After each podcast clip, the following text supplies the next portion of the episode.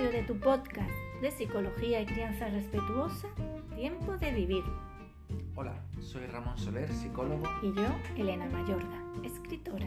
Puedes seguir nuestro trabajo más de cerca en nuestras webs elenamayorga.com y ramonsolerpsicólogo.com y también en nuestras redes sociales.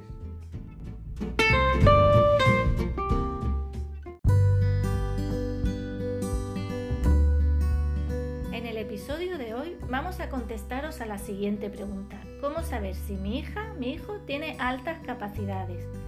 Para comenzar, Ramón, vamos a intentar hablar un poco. ¿Qué son las altas capacidades? un poquito porque es un tema muy amplio, muy complejo, pero la idea básica, el resumen, es que tenemos que entender que las altas capacidades implica un funcionamiento diferente del cerebro que no tiene por qué ser ni mejor ni peor, sino que es diferente. Hoy vamos a hablar un poquito de cuáles son estas diferencias, pero tenemos que desechar la idea antigua y que a veces la terminología es confusa, ¿no? Porque se hablaba antes del superdotado. Las altas capacidades incluso dan la idea de niños como que están por encima, pero sí, no es eso, no es así. Y las películas y los libros llevan a a engaño, ¿no? Porque dan un prototipo de niños de altas capacidades, de niñas que son como que son, todo lo hacen bien, todos son genios, son más maduros de lo normal y, no tiene nada que ver con la realidad.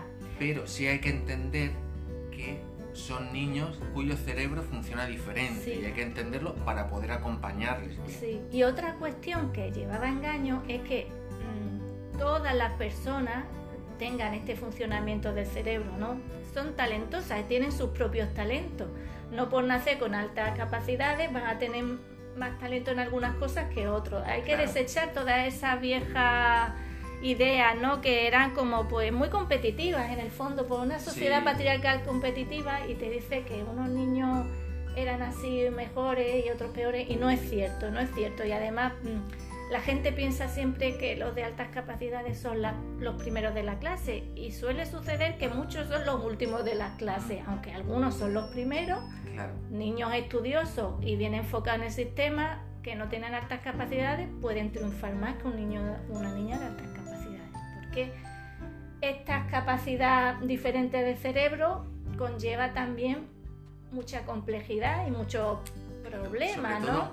Eh, hasta hace poco se atendía solamente a la parte intelectual, ¿no? Se pensaba en las altas capacidades solamente como lo intelectual, pero hay una parte importantísima que es el funcionamiento emocional que no se comprendía, no se tenía en cuenta y que realmente era lo que, lo que provocaba cantidad de problemas a niños y niñas de altas capacidades. Sí, sí, su, eh, su, comportamiento emocional y su comportamiento sensitivo, de la alta sensibilidad que tienen, ¿no? Entonces vamos a, hablar, a, hacer como un pequeño resumen de algunas características que os pueden dar indicio de que vuestra hija, vuestro hijo tiene altas capacidades intelectuales. ¿Qué significa esto? Que su cerebro funciona de alguna forma diferente y que necesitan un apoyo especial de vuestra parte y de parte de sus profesores. Hay que decir que estos puntos que vamos a dar son indicios, son ideas, no es un test de no, altas no, capacidades. No, no, eso es mucho más profundo. Y que tampoco, eh, es decir, que tampoco hay que apurarse por tener un test o un diagnóstico de altas capacidades. Simplemente con estas ideas desde niños, desde bebés, se puede ir intuyendo que puede tener altas, altas capacidades. ¿Para qué? Pues para acomodarnos también como padres y poder entenderles. Claro, porque nos van a sorprender porque a ver, su cerebro funciona, van a otro ritmo, tienen unas preocupaciones diferentes.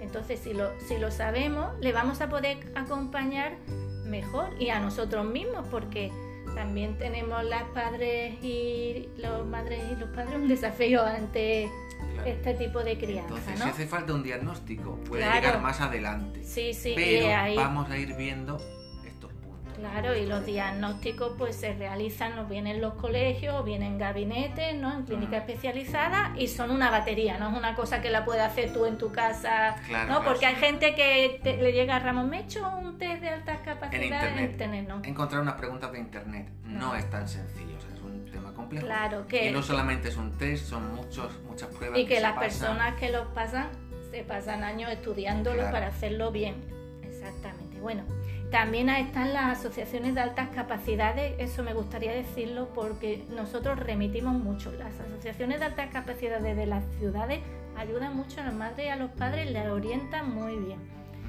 Y bueno, y los psicólogos como Ramón que dan luego ese apoyo emocional, ¿no? Que es tan necesario. Ese apoyo emocional y esa, ese, esa información para que las familias entiendan lo que son las capacidades. A ver, las características principales.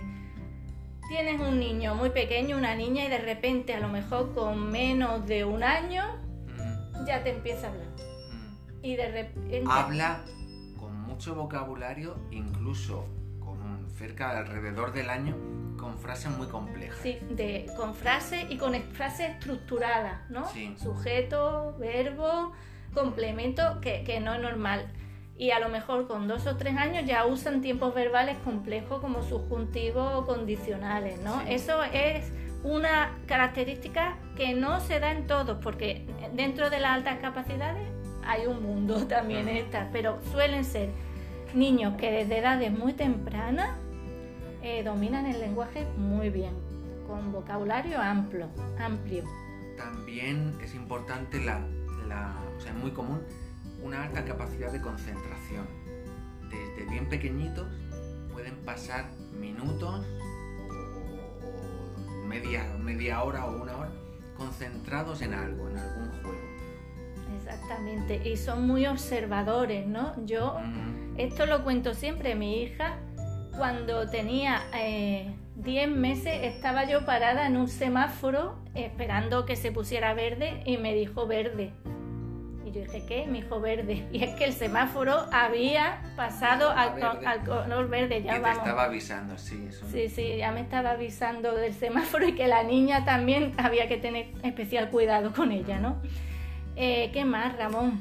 Pues también hay que tener en cuenta que por lo general son niños que necesitan mucha actividad física. Sí, eso es cierto. Se mueven continuamente, porque igual que su cerebro no para de trabajar, su cuerpo también está en continuo movimiento y muchos necesitan ese movimiento para aprender, para correlacionar ciertas cosas. Estar continuamente tocando cosas y haciendo cosas. Entonces, si vemos esto, lo importante es que mm, salir mucho, salir mucho al campo, a la, a la playa, lo que tenga cerca y que saquen ahí su energía. aunque son niños que les gusta mucho leer y concentrarse y ver películas y tal, también necesita que nosotros le hagamos que tengan esa parte física, ¿no, Ramón? Que salgan al campo, que, corran, que, que trepen, que descarguen. Exactamente, que descarguen esa parte física. También el contacto con la naturaleza le hace mucho bien a todos los niños. A todos, sí, sí, sí. Y adultos. Entonces, eso siempre hay que tenerlo en cuenta, siempre es positivo. Y, como tienen tal energía, también son niños que les cuesta luego relajarse y dormir, ¿no? Sobre todo por el tema de las noches y el conciliar el sueño y el, el no querer dormir por no perderse lo que sigue pasando durante la noche todo eso es muy común también en las altas capacidades. Muchísimo, muchísimo. Nosotros lo hemos vivido y por eso en parte escribimos el libro Recuperar la calma porque ahí van dos relajaciones para dormir. dos ejercicios específicos para el sueño. Para el sueño de todos los niños y adultos, no solo los de altas capacidades, pero que los de altas capacidades es que a nuestra hija nos decía con tres años, es que no quiero dormir porque es perder el tiempo. Yo tengo muchas cosas que hacer y aprender. Eso pasa mucho, eso muchos niños lo dicen, algunos adultos todavía. Sí, sí, pero es importante que nosotros como adultos sepamos que, que necesitan dormir. A lo mejor eso sí, os lo digo, mm, no van a querer tener siestas como los otros niños.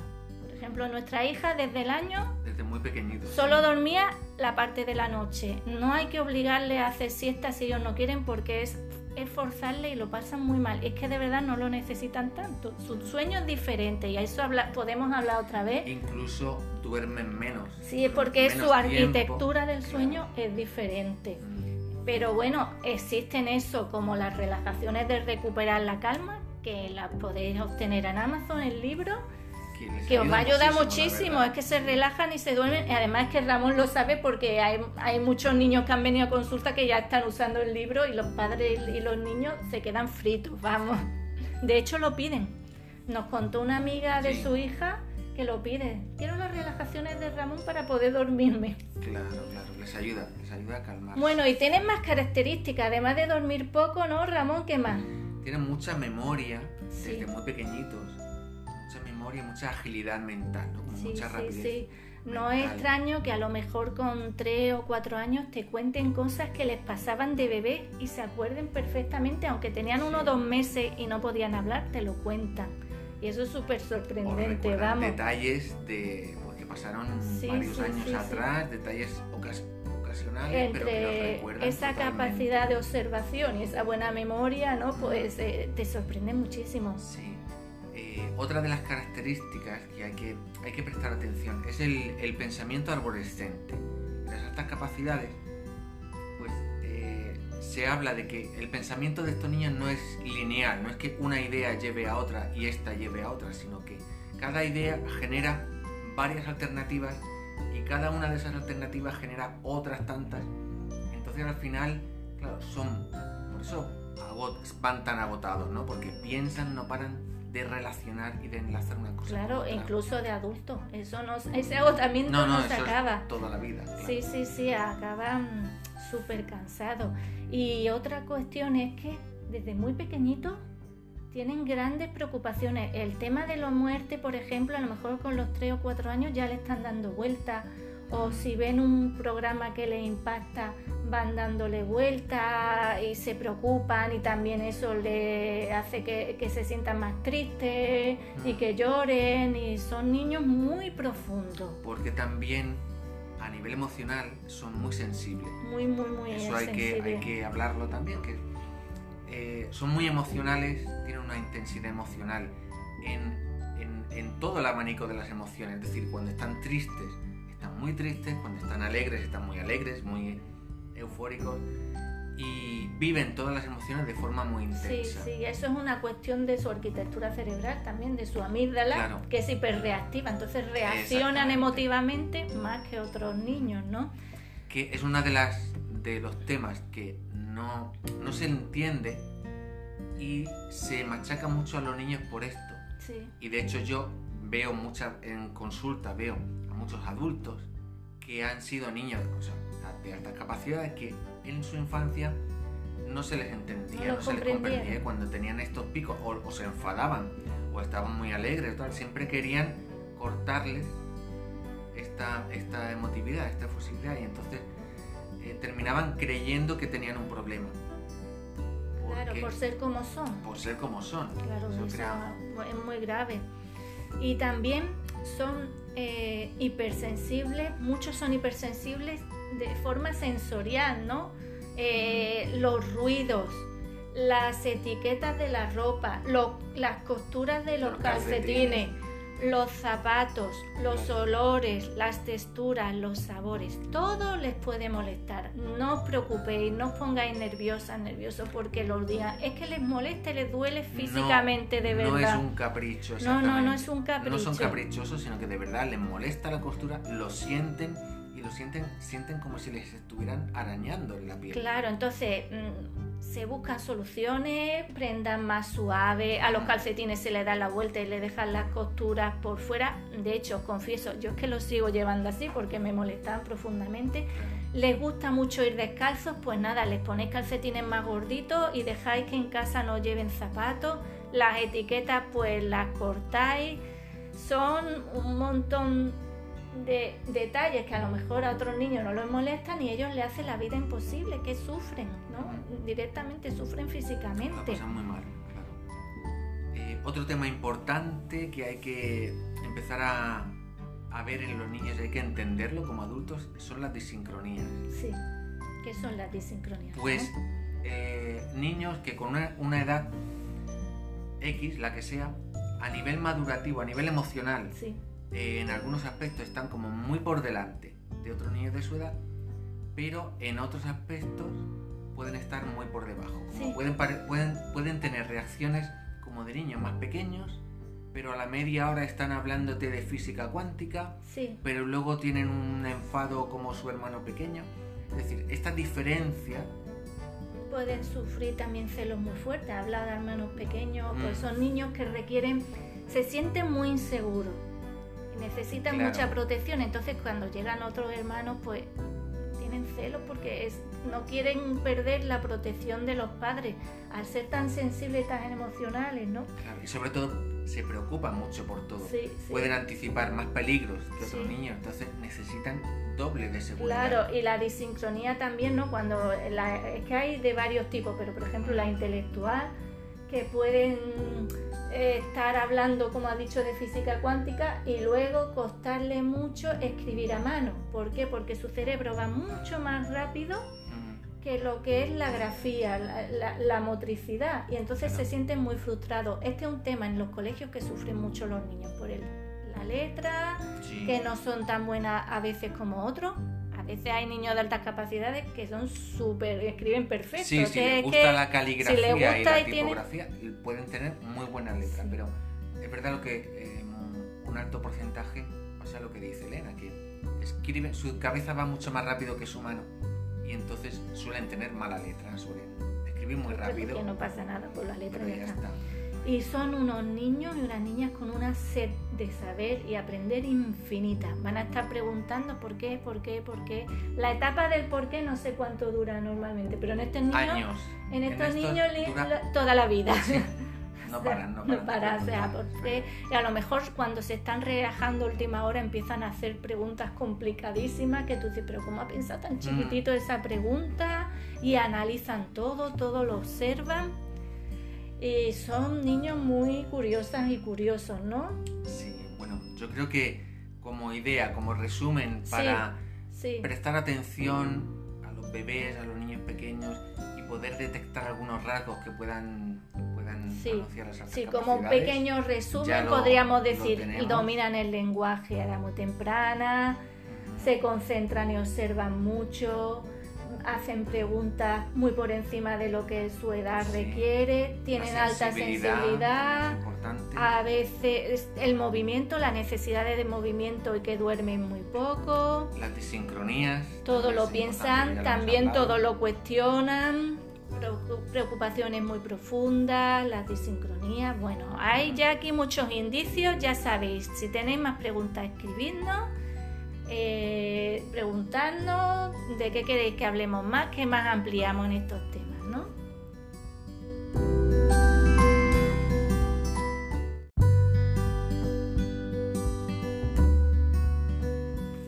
Hoy queremos recomendaros una película muy especial para ver con nuestros hijos adolescentes. Es una película francesa llamada La familia Bellier.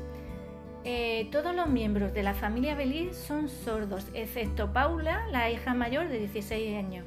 Ella hace de intérprete para sus padres y hermanos, especialmente en lo que respecta al funcionamiento de su granja familiar.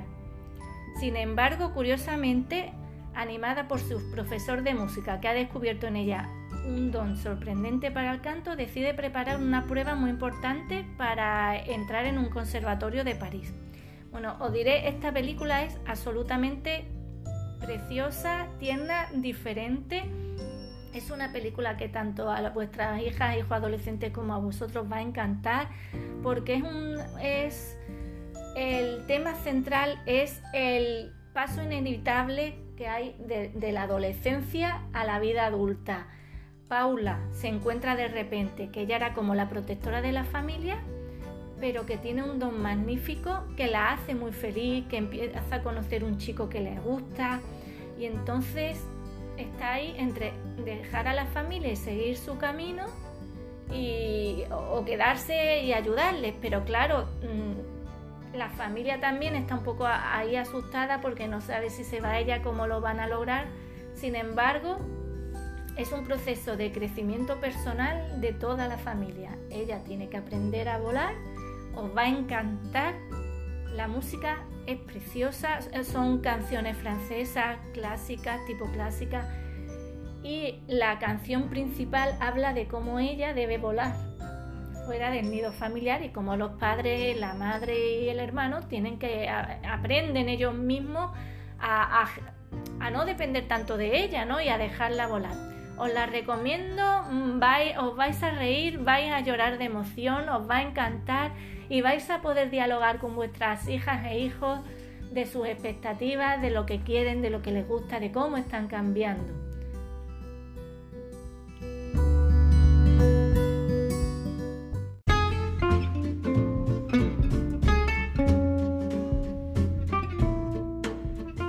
Por hoy ya hemos llegado al final de esta emisión. Esperamos que hayáis pasado un buen rato con nosotros. En el, episodio de la semana que viene os hablaremos de la indefensión aprendida, una parálisis emocional que sobreviene tras una infancia muy difícil y nos impide defendernos. Si te ha gustado nuestro podcast de hoy, por favor, dale a like y comparte el enlace en tus redes sociales. Hasta el próximo episodio somos Elena Mayorga Y Ramón Soler. y esto ha sido Tiempo de Vivir, tu podcast de psicología y crianza respetuosa. Eu não sei.